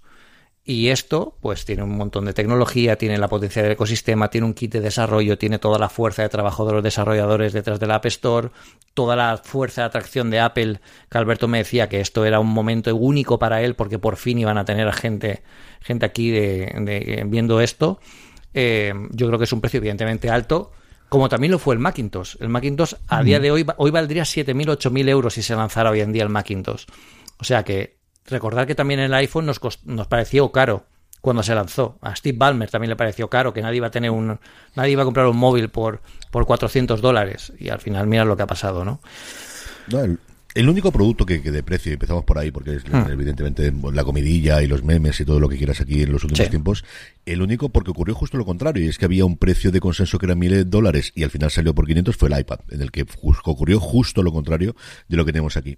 Yo conforme iba viendo la presentación y hacían toda la parte técnica, cuando empezaron a mostrar el, estos son lo que ves, estos son las pantallas que tienes, que son dos sellos y tiene esta resolución, y empezaban a sumar cámaras y sensores, y empezás a ver, digo, no puede costar estos 3.000 euros. Es decir, si fuese otra compañía puede ser subvencionado, pero Apple no va a vender nada a precio de coste. es una cosa que tienen ellos grabados a fuego. Es imposible que esto cueste 3.000 dólares. Y en esto me equivoqué. De verdad que si me llegas a preguntar en ese momento, no hubiese sabido decirte si eran 5, si eran 4 y a lo mejor yo creo que me hubiese pasado de arriba. Pero es que solamente la, la conforme íbamos sabiendo, más allá de los materiales, más allá de la red mesh que tienes en la parte de atrás, que ya sabemos cómo cuidan esto, pero todo el desarrollo y toda la parte de la amortización de toda la investigación que ha tenido que hacer para este producto exclusivo, no para este producto, para toda esta línea de productos de los próximos 10 años. Sí. Porque al final, y volviendo sobre el nombre, yo creo que es un nombre magnífico. Eh, yo Sí. creo que tenemos un año magnífico de nombre, es decir, Copilot creo que es un nombre ideal que se sacó Microsoft para todo el tema de inteligencia Sí. artificial de ellos. Y creo que Vision es un nombre acogedor que te da esa parte y la coletilla de Pro no está ahí por estar. Es porque sabemos que habrá uno que no sea Pro y veremos si hay otros Max o lo que tengamos ahí porque ya tenemos esta nueva forma de, de llamar a Apple. Y evidentemente, como digo, o sea, la cantidad de dinero que se ha gastado en investigación y desarrollo no son para estas, son para los próximos 10, 15, 20, Dios sabe cuántos años Claro. pero empiezan a amortizarse por aquí. Y es un producto que además no vas a poder vender de una forma general. Ya han anunciado primero que no se vende hasta el año que viene, que lo hemos lanzado seis meses antes, que es una cosa que solo hicimos con el iPhone, que solo lo hicimos originalmente y porque teníamos que presentar algo en, la- en- en entonces, en, en la convención que teníamos en enero, la de Macworld. Pues Está cuando el Mac no ha salido de más, Macworld. que si no posiblemente lo hubiésemos presentado. Sí, porque además entonces no teníamos, y ahora tiene sentido porque tenemos desarrolladores. Entonces en la Macworld no teníamos, la App Store no llegó a estar ahí hasta un año y medio después, ¿no? Em, creo que tenemos ese lanzamiento Sí. inicial, creo que volveremos a ver algo más de desarrollo en septiembre. Eh, luego hablamos de la parte de la demo, como mm, las demos son de 30 minutos, todas las que hemos escuchado, leído y tú además Sí. has hablado con ellos, muy controladas, muy del el Golden Path, ¿no? Que siempre se ha dicho Sí. en todas las demostraciones de Apple de va esto, luego va esto, luego va esto y esto es lo que te vamos a demostrar. Y fuera de eso, pues por ejemplo, el botón que teníamos extra, no el de la corona digital, sino el otro, no funcionaba. Todavía no tenían implementado todo eso. Sí. Le queda mucho tiempo de desarrollo de un dispositivo que han anunciado que solo van a vender originalmente en Estados Unidos, Sí. solo en determinadas localizaciones y todos hemos visto los números que hay allí. Entonces, yo creo que el precio es lo que cuesta y yo creo que aquí es mejor yo creo que, que pongan este precio y que tengamos claro lo que hay y ya bajará como ha ocurrido con todos los productos de electrónica de consumo Sí. que vamos a tener risas, memes y decir barbaridades pues sí, bueno, como con todo, como y con los. AirPods, como está, con el, iPhone y la piedra, es decir, toda... Y ya sí. está. Y luego eh, todo lo que vamos a hablar precisamente ahora, Pedro y yo, Pedro con menos razón porque sí que ha hablado con gente directamente ahí, yo lo que he hecho es leer es esto a que no lo, hasta que no lo probemos, po- poca Sí, sí. cosa podemos saber. Esto es una de las cosas, Sí. más allá que cualquier otro producto que hemos tenido recientemente de Apple, que tenemos que probarlo. Ahí yo creo que hay tres patas que podemos hablar. De la parte tecnológica ya has hablado y tú con Carly lo cuentas muchísimo, si quieres no metemos algo ahí, pero es sensores, cámaras, ¿cuántos quieres? Todos, a quintales. Tengo todos. es una cosa de hemos desarrollado un producto prácticamente desde cero olvidándolo con un punto que yo creo es fundamental que es esto es todo virtual o sea tú tus gafas no estás viendo nada pero tenemos tantísima claridad y tenemos una velocidad de refresco tan brutal que crees que estás viendo a través de las gafas tu, tu habitación o tu esto. No, no, eso es una representación que está captando por las cámaras que tienen frontales y que te están lanzando a ti por los visores. Y eso, al hecho, al hecho de que es un vídeo, es lo que te permite hacer cualquier cambio sobre eso. Porque no es que estés viendo la mesa, es que estás viendo la mesa que te representan, que te está captando la cámara exterior y que te está mostrando a ti a través de la pantalla y eso te permite poder cambiar absolutamente todo porque realmente todo el entorno que tú estás viendo es virtual que es una cosa que hasta que no coges la primera vez, por lo que yo he leído a todo el mundo, no acabas de hacerte la idea. Lo primero que yo he oído a todo el mundo que le ha Sí. alucinado es lo bien que funciona un sistema operativo basado en gestos, en voz y fundamentalmente en los ojos, Pedro. Y eso tú que has hablado Sí. con la gente, ¿qué te ha transmitido Sí. eso de que puedas ir mirando y que te detecten todo? Bueno, dicen que es algo como, además, mm, como mágico. y es una palabra que se utiliza mucho en el mundo Apple, pero que en, en este caso tiene más razón que nunca. Eh, yo creo que el tema, eh, para que os hagáis una idea de la claridad que tiene la, la realidad que se ve a través del visor, eh, tenéis que tener en cuenta que la resolución que tiene una tele 4K hoy en día la tienen en uno de los ojos en, con el tamaño de un sello. Y tenemos dos de esos, uno por cada ojo. O sea, imaginad la claridad. Además, a nivel de nits, creo que era, estaba en 4000 nits, era una barbaridad, eh, que además se, se, eh, se iluminan de forma individual. Cada píxel de, de un iPhone, por ejemplo, son 16 píxeles de aquí. Es decir, en un píxel del iPhone han metido 16 de este, para que veáis el nivel de detalle. Y además utilizan un procesador que se llama el R1, que es un nuevo procesador que ha salido solo para, para, para estas gafas, que lo que te hacen es descargar al M2, que es, digamos, el que calcula la potencia y gestiona la energía, eficiencia energética de todo, eh, para representar la realidad de la forma lo más fiel posible para que los textos, porque eso está pensado para utilizarlo como incluso como monitor de los Mac o para trabajar directamente con él, que se vean con una claridad los mires desde donde los mires, porque claro, ahora el paradigma de la computación espacial ha cambiado. Yo me he visto también todas las charlas técnicas que ha habido esta semana sobre, sobre computación espacial, sobre Vision OS, Y claro, están enseñándole a la gente un nuevo mundo, literalmente. O sea, porque están explicándoles que las aplicaciones ya no tienen que ser 2D. Pueden tener volumen, pueden tener profundidad, pueden tener reflejos del mundo real. Les están diciendo a los desarrolladores, olvidaos de las pantallas, de las, de las ventanas que sean, eh, que sean opacas, tienen que ser translúcidas como poco, eh, para que dé una sensación de flotabilidad todas las sombras y todo lo demás lo calcula el sistema operativo. Y, bueno, lo que me cuentan ellos a nivel de gestos es que eh, pues es absolutamente latencia cero. Y esto es muy importante porque la latencia en una representación mixta o representación virtual, también lo comentábamos con, Alberto, lo que hace es eliminar cosas como el mareo. Porque si tú, tu cuerpo se mueve y tú lo que ves en tus ojos eh, va a otra velocidad, el cuerpo ve algo raro ahí y te lanza una alerta. Y la, la alerta es el mareo, ¿no? Eh, y no solo con eso, sino si cuando tú interactúas con algo del entorno o de Vision OS y es lento o no reacciona, entonces te da una sensación de que no, no, es real, ¿no? Y lo que quieren las gafas es que todo lo que veas, oigas y toques virtualmente sea lo más real posible.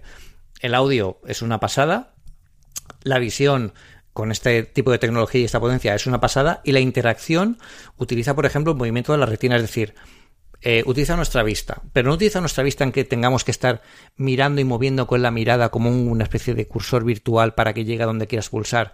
Tú miras a un sitio y el sistema, el sistema operativo, de una forma muy parecida a lo que hace la interfaz del iPhone de iOS cuando tú pulsas en una tecla del teclado virtual, realmente no estás pulsando la tecla. Estás pulsando donde el sistema operativo cree que es la tecla que quieres tocar. Por eso es tan preciso y por eso otros no, no, funcionaban antes en, otros sistemas operativos de este tipo con, con los smartwatch que habían antes de 2007. Y esto pues es muy preciso, es decir, tú miras el botón o lo que quieras tocar y cuando quieres pulsar sobre ello lo que haces es hacer un pellizco. Haces como si fuera un clic con los dos dedos, con el dedo índice y el dedo pulgar, y eso hace que, que entres. Esto en la media hora que han estado probando eh, las, el, sistema, pues al final se acaba siendo súper natural, porque qué más natural hay que mirar y tocar ¿no? con, el dedo para, para, pulsar en algo. Alberto me comentaba que está muy bien además que hayan hecho esto, porque nadie más lo había hecho. Primero por tecnología, porque esto cuesta una pasta desarrollarlo y cuesta una pasta luego venderlo, producirlo, etcétera. Pero está muy bien que lo hayan hecho porque así obligan a la gente a utilizar este método que es más natural que nunca, es el más difícil, de hacer, pero ya lo tienen hecho, los desarrolladores solo tienen que utilizarlo, y esto permite crear una nueva forma de interacción con las gafas que antes no se podía pensar. Lo que no quiere decir, Alberto me lo comentaba, y yo creo que tiene mucha razón, que en el futuro Apple no descarte lanzar algún tipo de controlador o herramienta o ya lo que sea eh, para trabajar con esto, para tener un poco más de detalle. Es de lo, mismo que pasó con el Apple Pencil en el iPad. Es decir, si, si tú tienes un trabajo de ilustración y necesitas manejar la inclinación del pincel, eh, la, intensidad y tal, bueno, pues con el Pencil esto te lo permite que con el dedo eso no puedes hacerlo. Pues con las gafas llegará un momento que a lo mejor yo le ponía un ejemplo de un videojuego que yo me encantaría probar, que es el Half-Life Alyx, eh, y me dijo, Pedro, sí que, o sea, técnicamente se podría estar, pero claro, te hace falta un, un, mando de control, porque eso sí que tiene que ser físico, para que notes la presión, para que notes incluso la vibración áptica, que es una cosa que no tienen las gafas y no tienen adrede, porque yo creo que vibración áptica teniendo un aparato en la cabeza, pues no es muy buena idea tampoco. No. Entonces, eh, es posible que o ellos, o seguramente ya no tienen por qué ser ellos, puede ser un desarrollador de terceros, te lancen pues un mandito como las de HTC, Vive para eh, conectarlo a las Vision Pro y poder jugar a juegos de otra forma. Sí, yo ahí tengo clarísimo que la parte de videojuegos mm, posiblemente tengamos por un lado el gimmick de algún videojuego que salga, pues no sé si con una alarma o cosas por el estilo que vamos a tener, esa parte del feedback que decías tú de la parte áptica, evidentemente no lo tenemos con las gafas y sí lo tenemos con otros dispositivos que requieren un guante, por ejemplo, para poder moverte, porque ganas esa otra parte. Yo creo que lo vamos a tener también con accesorios para productividad y luego, mm, en fin, que estamos en un programa para adultos y yo creo que nuestros adultos adultos. Quien tiene siempre la bandera de esto es todo el mundo de entretenimiento para adultos, que sabemos que las nuevas generaciones siempre son los primeros a adaptarlas. Y ahí veremos a ver cómo está la licencia de ah. Apple. No creo que vaya a permitir nada, pero que vas a tener movimiento en ese universo. Vamos, no creo que, tengamos que ser ningunos genios para descubrirlo, que lo, que lo ha sido toda la vida. Lo fue el VHS, lo fue el DVD, lo fue en el ITV, en absolutamente todas las generaciones de tecnología. Ah. Es el, el, mundo de, de, pues eso, de, porno. Para no darle más vueltas con el esto, vamos a tener esa, esa parte. Yo todo lo que he oído es que se tarda nada, en cuestión de 10 minutos, el coger el de, que al ah. principio los gestos son muy exagerados y lo haces así, y que luego la gente ya estaba relajada y tumbada, y le hacía con los dedos de una cosa mínima y le empezaba a funcionar y que era una cosa, pues eso, un cambio totalmente de paradigma. Mm. A mí, lo hablabas antes de, Ready Player One, había dos cosas que me recordaban mucho. Luego hay una tercera que comentaré después, ¿no? Pero es era una mezcla de Minority Report, También, de los gestos, y de Ready Player One. Son las dos que me recordaron. Y luego hay otra con las escenas del papá, que luego comentaré cuando lleguemos a esa Correcto. parte. Eh, la otra parte que tenemos es productividad. Y aquí lo que tenemos es todo un sistema operativo basado en apps muy parecido a lo que tenemos en iOS y iPadOS más que, que en el Mac, pero que nos promete que vamos a poder lanzar absolutamente todas las aplicaciones en un escritorio infinito. Al final lo que tenemos aquí es del tamaño que queramos. Varias de las cosas que había yo es tenemos como si fuese un cartel de 6 metros de altura para poder contestar mensajes, cosa que hasta ahora no teníamos. A la izquierda, a la derecha, arriba, abajo y delante y detrás, porque al final tenemos las tres dimensiones, ¿no? comentaba Gruber que había entrevistado a alguien dentro de Apple hmm. y que el momento de revolución para este fue cuando el otro le dijo de déjate de tonterías, que no tienes un monitor, que tienes el universo a tu alcance, que si te molesta la ventana, la apoyas en la derecha o la traes para acá. Y eso, yo no sé si se estandarizará. Yo creo que ya lo que nos faltaba para tener dentro de los despachos de los cubículos, el tener esa parte, ¿no? De, de, más de, de, de, pantallas pero que quiero probarlo, sabe Dios que lo quiero probar. Sí, eso, eso en las, en las eh, eh, este año las, las, presentaciones y los vídeos técnicos han sido súper valiosos porque te ponen mucho más en contexto que la propia Keynote. Y, y aquí ellos cuentan esto, esto ellos lo llaman el Shared Space, que es un poco el espacio compartido.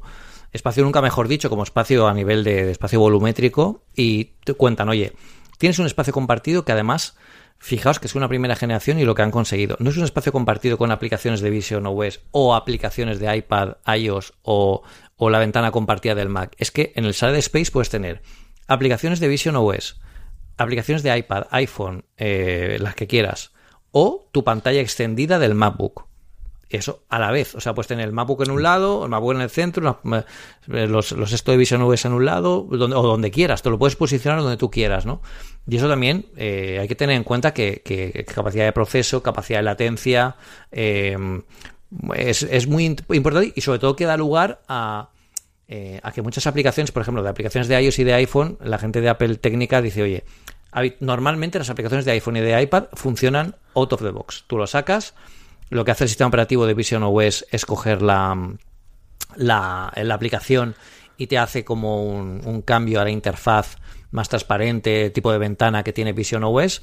Es posible que alguna de vuestras aplicaciones no funcionen, no pasa nada, con el kit de desarrollo os indicará qué es lo que tenéis que cambiar, lo podéis cambiar, subir y se creará una especie de binario universal, una versión para Vision OS de esta versión de iPhone, que cuando se cargue en Vision OS se vea bien, o podéis hacer una versión dedicada de Vision OS con las normas de estilo y con los eh, con los eh, con las eh, recomendaciones del framework para hacer un, una interfaz que no tenga límites, que no esté marcado dentro de una ventana, que tenga volumetría, que puedas sacarlo y moverlo los objetos dentro de, de cada una de las aplicaciones y eso yo creo que habría que ver, que es interesante. Yo tengo muchas ganas de ver lo que hacen los desarrolladores. Es cierto que va a tardar mucho eh, esto de las gafas. Yo con las gafas no me huele a que, a que estemos ni, segundo, ni siquiera en la segunda jornada. Yo creo que la segunda jornada estará seguramente Italia, Alemania y no sé si Francia o algo así. Em, pero bueno, mientras llegan, sí que es cierto que está muy bien lo que ha hecho Apple esta vez porque es, oye, desarrolladores, tenemos esto, es brutal, o sea, a nivel de hardware yo creo que lo que podíamos conseguir lo máximo es así, ahora qué podéis hacer vosotros y por eso crearon el centro de desarrolladores, pues el año pasado cuando estuvimos en la conferencia de desarrolladores ahí en Cupertino, ya muchos desarrolladores nos enseñaron experiencias en realidad virtual y en realidad mixta que tienen mucha razón de ser ahora que hemos visto esto, con lo que aquí todo esto se, la cosa se pone interesante. Yo, ese momento que te comentabas tú, de tengo el MacBook, de repente pongo las gafas y emerge la pantalla, es, es Harry Potter. O sea, es que es una cosa de, levántate, es una cosa absolutamente brutal. La otra gran pata que han tenido ellos es evidentemente la de contenido. Aquí mm. tuvimos la presencia de Bob Iger, Bob Iger el segundo, después del fallecido el primero, pues volvió Bob Chake y ha vuelto Bob Iger y tuvo la gran presentación en el centenario de Disney de decir esto vamos a apostar, todos sabemos la unión que hay mm, de Steve Jobs y ahora su viuda es la mayor accionista individual que tiene debido, derivado de la venta de Pixar en su momento a Walt Disney Company y tenemos ahí una mm, vertiente en cuanto a entretenimiento absolutamente alucinante del normal y ahora luego comentaré la parte del deporte que yo creo que es la clave aquí y además con todo los movimientos que ha habido en la MLS con el fichaje de Messi. Pero la parte de ¿cuánto darías tú, Pedro, por poder ver función con esto y con toda esa parte de la vídeo? Es que eso me puso la, piel de gallina, ¿eh? O sea, yo además que pusieron el ejemplo de Fundación, también le pusieron el ejemplo de Mandalorian y ver un episodio de Fundación en, por ejemplo, en, las llanuras de Trantor del planeta, o sea, me, me, me, me vuelve loco, pero es que es una barbaridad, o sea, eso es una barbaridad. Yo creo que la parte de entretenimiento, desde luego, es una de las que quieren hacer más foco, el que podamos tener eso, el escritorio infinito, el tamaño que nosotros queramos, que nos podamos fijar. Pero aquí yo creo que la parte más importante, y aquí especialmente tanto Gruber como eh, eh Ben Thompson nos han hablado mucho esta semana, que ellos estuvieron en la demo, es la parte del deporte. ¿Por qué la parte del deporte? En los 30 minutos que tuvieron todo el mundo, y te lo habrán comentado también tus compañeros, mm. hay dos cortes, de lo cual no se vio absolutamente nada en la mm. Keynote, en la que tenemos dos partidos. Uno de béisbol, en Fenway Park, además, en el campo de los Red Sox, es un partido de los Red Sox en el que hay una jugada bastante habitual de un bateo, se lanza la pelota en la primera base, se elimina el jugador y arreglado, y luego un partido de los playoffs reciente entre Phoenix Suns y los Denver Nuggets de los playoffs de la NBA.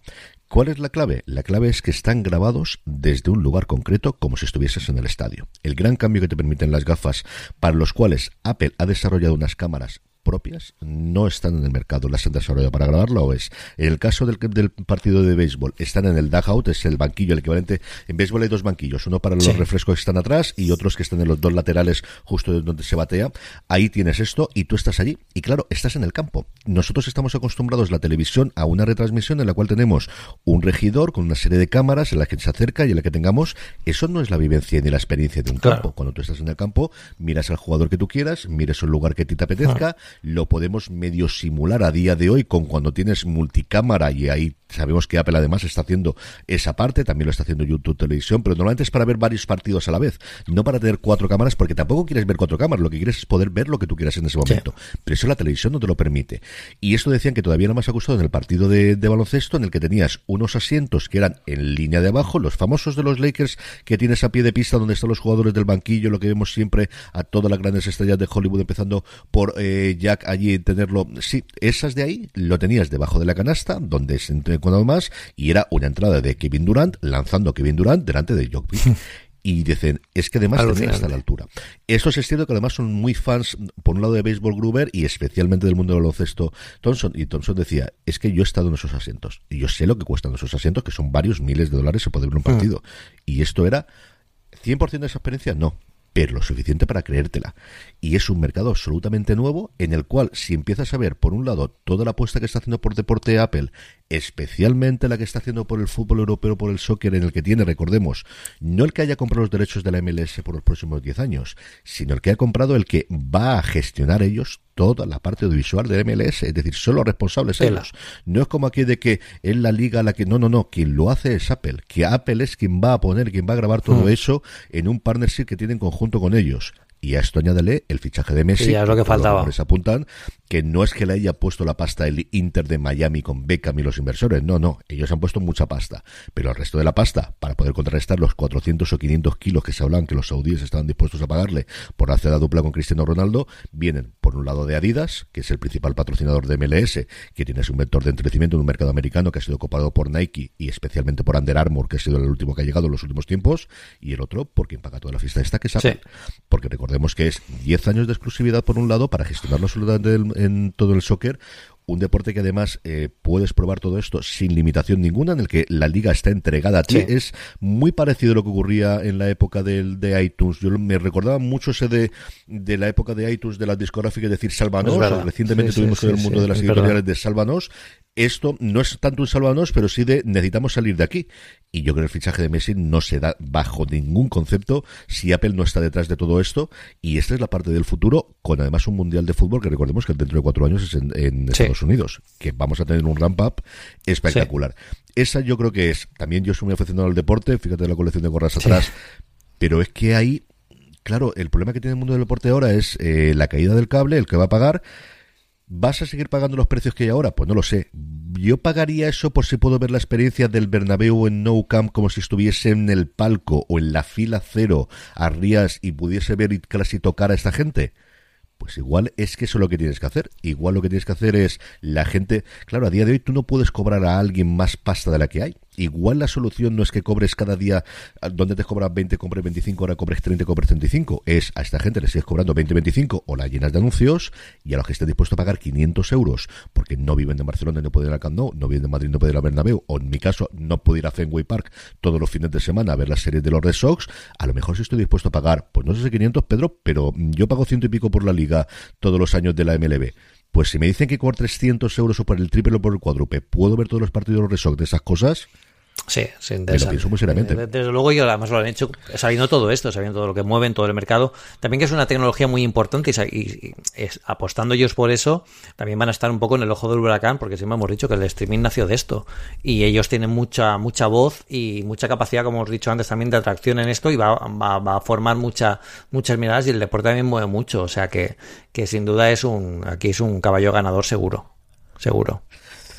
En fin, que tenemos muchísimo tiempo y muchísimos días para hablar de todo esto, a ver si las podemos probar, a ver cuándo las podemos ver. Lo que tenemos es muchas preguntas que vamos a ir rápidamente, que la gente nos ha preguntado en nuestro grupo de Telegram, telegram.me barra una cosa más, donde, por ejemplo, Pedro nos preguntaba, ¿tendrá soporte oficial y futuro la capa de compatibilidad de DX12 a Metal, a Metal, perdonadme, o quedará en algo a nivel de usuarios avanzados y apps de tercero? Aquí tiene pinta de que esto va a ser una cosa por la que va a Sí, esto va a seguir mejorándolo, yo creo que lo han puesto un poquito, oye, aquí está esto por si alguien quiere probarlo, pero va a seguir. Esto, esto no lo hacen, o sea, esto es un trabajazo, ¿eh? Hacer una capa de compatibilidad de un, porting kit este es bastante complejo y yo creo que van a seguir apostando seguro. Lo veremos mm, cómo crece en los próximos en los próximos meses eh, y yo te diría además que veremos cómo juegos que nunca han estado en Mac llegarán de esta forma.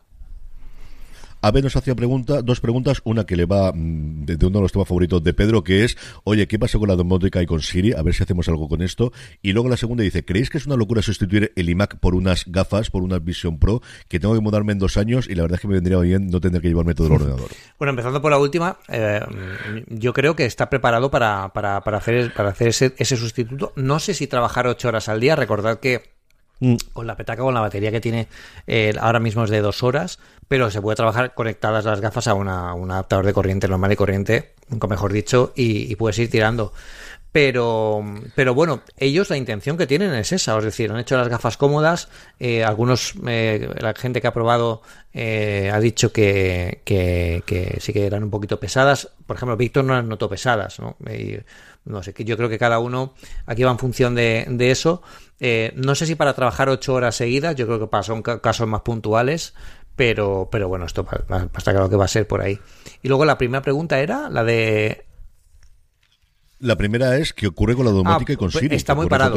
está muy parado. Y eso es una de las cosas que sí que es cierto que, que Apple ha movido muy poco aquí. Ha cambiado la arquitectura de HomeKit en, en una versión de, de iOS 16 pero sí que es cierto que, veo que Apple aquí sí que se tiene que poner las pilas con esto. Yo igual, vemos algo en la versión intermedia el año que viene de iOS 17.5 o algo así, o ya directamente en iOS 18. Pero sí que es cierto que está parado. Javier Javier nos pregunta acerca de Bootcamp, si se sabe algo de Bootcamp en Apple Silicon, y Luis acerca de si vamos a volver a las keynote pre-pandemia, es decir, con una presentación y no con un vídeo. Eh, Bootcamp no creo que vuelva como tal. ¿Por qué? Porque con la tecnología Apple Silicon, sinceramente, es que no merece la pena eh, ponerlo nativo, porque con Parallels 11, por ejemplo, ya tienes prácticamente toda la potencia de, un Windows, incluso emulando videojuegos potentes. O sea, que yo he llegado a jugar al, eh, al Shadow of the Tomb Raider emulado en un Parallels 11 dentro del Mac. Es una barbaridad.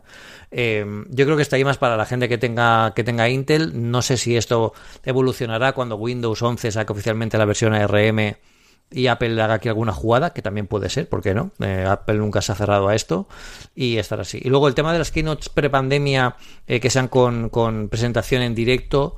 Eh, yo creo que Apple ha entendido que grabando esto se quitan ellos presión, se quitan el efecto demo, eh, pueden medir muy bien los tiempos y pueden preparar mejor lo que viene después, que es la zona de hands-on, pueden estar atentos a cómo reacciona la prensa.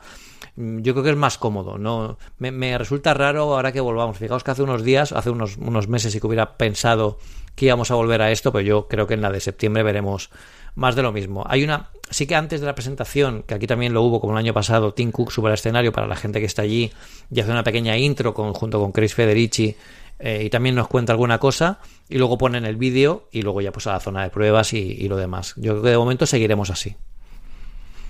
Álvaro me preguntaba acerca de si sabía yo si habíamos movimientos por parte de plataformas aparte de Disney para llevar la experiencia de consumo con las Apple Vision. No pero porque yo creo que lo han mantenido en secreto. Al final, Disney se da muchas cosas. Es la unión clásica, el hecho que Disney tiene la parte de entretenimiento, pero también la parte del deporte, que de verdad que yo creo es una de las grandes apuestas. Yo creo que van a tener reuniones que además, como ahora están tranquilos con el tema de la huelga de guionistas, no están produciendo mucho, van a tener reuniones con todo Hollywood y especialmente con el deporte y yo creo que la NFL. Mm. O sea, yo creo que la NFL, después de ver esa demo, de que le hayan contado esa demo, es alguien que en Estados Unidos tiene muchas, muchas ganas de entrar en ese mundo porque ven el negocio. Y de verdad no hay nadie que entienda tan bien el dinero y sobre todo cómo ganar dinero de la gente que está dispuesta a gastarse mucha pasta como la NFL en Estados Unidos. Y ahí yo creo que ven un nicho clarísimo de un deporte en el que al final tienes una ventana muy, muy pequeña con muy pocos partidos. Es que al final, eh, béisbol son 162 partidos, eh, eh, baloncesto son 86 para los playoffs, pero es que la NFL son 17 y luego 6 partidos del playoff, es que no hay absolutamente nada más. Y el que pueda explotar, como os digo, el que ya me paga la gente, pero quien, quien quiera pagar más dinero pueda pagarlo. Es decir, lo que han conseguido los estadios, de tú tienes tu entrada, pero quieres un palco VIP, te vas a poner el palco VIP con la comida, con la bebida, con el pre-show, con el after show y con todo lo demás, y mm, quien se pueda permitir, sea individuales o en muchos de los casos empresas, puedan pagar eso, yo creo que eso lo vamos a tener de forma habitual en cuestión de uno, dos años a lo sumo. Y luego dos preguntas que yo creo que en esta podemos cerrar un poquito la que no tanto de con las recomendaciones. Por un lado, Raúl nos, nos pide que le demos una nota por sistema operativo a todo lo que han presentado, que le damos a cada uno de los cuatro sistemas operativos, Pedro? Hombre, es injusto y muy pronto para hablar todavía de sistemas operativos, de, ponerle nota. Yo creo que estamos en una etapa muy temprana. Eh, pero, pero bueno, yo más que nota, yo creo que es la, la, evolución natural de los sistemas. Es decir, han ganado mucho en estabilidad, han ganado en funciones que sí que marcan algo de diferencia con respecto a, la versión anterior y habrá que ver cómo evoluciona. Es decir, yo, a mí nunca, yo de hecho, fijaos que en Apple Sphere nunca hemos hecho, eh, eh, nunca hemos hecho review de sistemas operativos porque al final es el corazón de, lo que mueve los dispositivos y, y está bien hablar de características, que lo hablamos en artículos separados, pero nunca nunca como, como nota, ¿no? ¿no? Porque no, al final el sistema operativo evoluciona, no es algo estático como un ordenador o algo que se queda eh, en el tiempo en el hardware. Yo aquí miraría mis tiempos de párvulos y diría progreso adecuadamente. Yo creo que esto es para dar una cosa de cada una de ellas, al menos lo que hemos visto, más allá de que la probemos y de cómo funciona de las betas y si tiene algún problema y con la que más ganas tengo de ver, como os decía antes, el iPad por la parte por de los widgets, porque es alguna cosa, cada vez que lo vuelvo a abrir me, me tira para atrás el ver la pantalla y no poder utilizar nada de la pantalla que te quieto. Y luego, sobre todo, el, Apple Watch y Sonoma, por lo que comentaba antes Pedro, nuevamente, porque tengo toda la pantalla aquí para poder poner widgets y aquí lo tengo muerta de. Y esto no puede ser. Y luego cerramos con Sergio, que mm, yo creo que podemos hablar de la parte de dinero, que es, ¿crees que realmente vale la pena ese desembolso de dinero por la visión? Yo pagaría el doble. O sea, lo que, lo que he visto, lo que nos están contando, la tecnología que tiene, todo lo que se han explicado en las sesiones técnicas durante la conferencia de desarrolladores, es algo que literalmente no existe ahora mismo en el mercado y posiblemente la competencia tarde 5 o 10 años en llegar. Eh, yo creo que, merece la pena y de verdad es caro porque es mucho dinero, 3.500 dólares que aquí llegarán en 4.000 y pico euros. Eh, si no 5.000, ¿eh? Métele IVA. Entonces, ojo con eso. Eh, pero desde luego es algo que está fuera de, la órbita tradicional de la tecnología y estás apostando por una cosa completamente nueva, revolucionaria y con, un, con más de 20 años de investigación y desarrollo detrás. O sea que yo creo que sí. Sí, yo lo comentaba antes, yo estaba convencido que era mucho más caro. ¿eh? Conforme estaba cada uno de ellos, la cifra que rodaba a mi cabeza era más cercana a las 5.000 que los 3.500 que vaya, que son 3.500 euros y que tienes que tenerlo. Bueno, son 3.500 dólares si los compras en un estado de Estados Unidos que no tengan impuesto de venta, porque si no, mm, te lo comes igual. Pero vamos, que aquí en España yo creo que estará 4.500 entre, veremos cómo está el tipo de cambio, meter el 21% de IVA, de 4.500 a 5 es lo que calculo yo que, que tenemos la cosa, que hay que tenerlos, indudablemente, pero la tecnología es lo que hemos visto hasta ahora y nuevamente yo creo que hasta que no las pruebes no podemos hacer nada. Y luego la segunda otra parte del efecto, que es ese efecto de aislamiento, es decir, las escenas eh, del padre grabando los críos, y es cierto que son dos años no lo vamos a tener porque lo tendremos en los iPhones, y lo que hay que pensar es, ese tipo de grabación lo podemos hacer en los iPhones, que, es una grabación que ya estamos haciendo a día de hoy, es decir, el que en los conciertos, en los encuentros familiares, todo el mundo tenga el móvil fuera. Ayer estuve en la presentación del festival, y más que dependiente de la presentación, todo el mundo está grabándolo para emitirlo en Es una cosa loquísima, y últimamente no lo llevo. Pero mm, ir celebración familiar en la que tengamos soplado de velas, sobre todo cuando son personas mayores o son críos, y no haya cuatro móviles delante.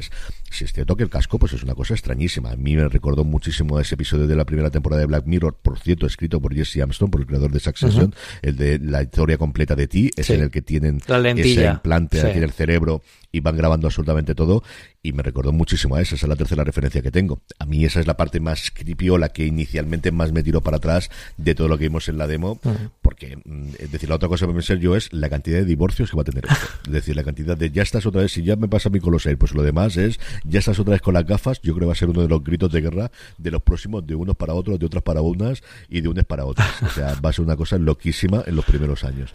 Ahí yo creo que la parte de que se pueda ver, como decías tú, de que representa esos ojos y que tengas en modo de te aviso, a mí me pasa con los Airpods. Yo no hay día en el que no tengo un grito de mis hijas o de mi mujer de ya estás con los auriculares. Bueno, hay otra opción que es que tenga los podcasts como hacéis vosotras con las vuestras series, las emita. Yo los tengo con los auriculares para que no se oigan, no moleste a vosotras. Pero bueno, en fin, que esto es lo que hay. Pelea de hogar.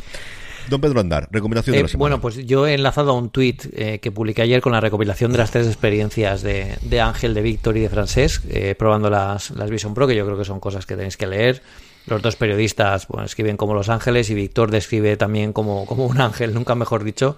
Y la verdad es que eh, mirad sus, sus experiencias, son muy clarificadoras de lo que puede hacer el dispositivo, probado en, una, en primera persona y, y, está muy bien. Y como complemento a esas experiencias personales, escucha del podcast de las charlas de Apple Esfera que hemos grabado con uh -huh. Alberto, eh, porque ahí también te explica mucho a nivel técnico la tecnología, lo que puede hacer y Alberto lo cuenta muy bien desde cero. Para la gente que, oye, no tiene ni idea de este mundillo hasta ahora, pues con esto te pones al día y con las eh, experiencias de ellos eh, te enteras de cómo está la situación con, lo, con la Vision Pro de Apple. Pues yo dos cositas rápidas. Una, tuve la oportunidad de que amablemente me invitaron la gente de Seriadictos, del programa de Radio Marca que se emite ¿Mm? todos los sábados a partir de las 8 de la mañana sobre el mundo de las series, para hablar de Ted Lasso. Y estuve ahí con Marvila y con el resto de sus compañeros. El programa, como os digo, se emite en los sábados a partir de las 8. Creo recordar que nuestra parte va a las 8 y media, pero sobre todo lo que podéis ver es lo, escucharla después en formato podcast. Y estamos 20 minutitos hablando de la tercera temporada, del legado de Ted Lasso, y yo creo que vale la pena, ya no solamente por mi opinión, evidentemente, sino porque oigáis, pues, desde un punto de vista de fuera, ¿no? De lo que ha supuesto la serie, de, de fuera de nuestro círculo más cercano del mundo de Apple, lo que ha supuesto la, la serie y el reconocimiento que ha tenido Apple TV Plus gracias a ella. Y luego hoy iba a recomendar una serie porque me apetece y es que hoy he hablado vale. de los creadores que es Rapa. Llega la segunda temporada de Rapa la semana que viene a Movistar Plus. A mí la primera ya me encantó. La serie de eh, Mónica y de, sobre todo, de Javier Cámara. Eh, es una absoluta pasada. Vais a tener además una entrevista con los dos creadores de la serie, con Pepe Cora y con eh, Fran Araujo, que hemos podido hablar 20 minutitos esta mañana, que la tendréis en fuera de series.com. Y si os gusta un buen thriller, si os gustan las buenas interpretaciones, una historia de, de, además de amistad, está muy, muy bien. Yo me lo he pasado muy bien. Así que ahí tenéis por partida doblas para hacer cosas. Don Pedro Andar, que nos vemos en la visión o en la otra visión en alguno de los momentos estos. Eh, tenemos que ir a probar sí, esto. De momento, no, no, iremos, no, iremos no, a hablarlas. Bueno, ya, ya hablaremos de esto. es que no puedo hablar. A todos, vos, a todos bueno. vosotros. Eso. Eso mismo. Ala, ya está, ahí.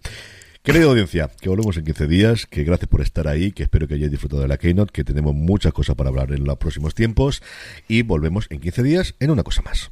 But there is one more thing.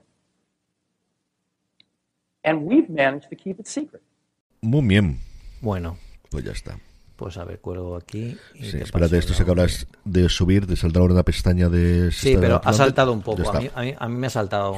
Pero da igual. Si lo que utilizo esto es porque te está grabando a ti el vídeo y el audio de local tuyo. Ah, vale, vale. Te lo graba local y lo va subiendo, ¿no? Realmente es, o sea, como si te enviara yo el esto. Te, la idea es esa. Mismo. Voy a corroborar que funciona bien y luego lo que es espectacular es la transcripción, tío.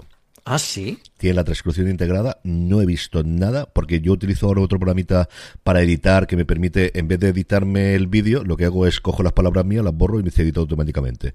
El streaming de toda esta semana lo estoy haciendo así. Pero la mm, transcripción, los americanos supongo que irá muy bien. Esta no. Este es espectacular, tío. Pero ¿Sí? es hasta los nombres de los programas, los nombres de las series. Luego, si quieres, te mando la, el acceso para que le eches un ojo. Es sí, brutal sí. la parte de la transcripción. Digo, por si tienes que hacer una entrevista, alguna cosa, o para prepararte pues, lo de las Apple, de las charlas, pues, échale un ojo, ¿eh?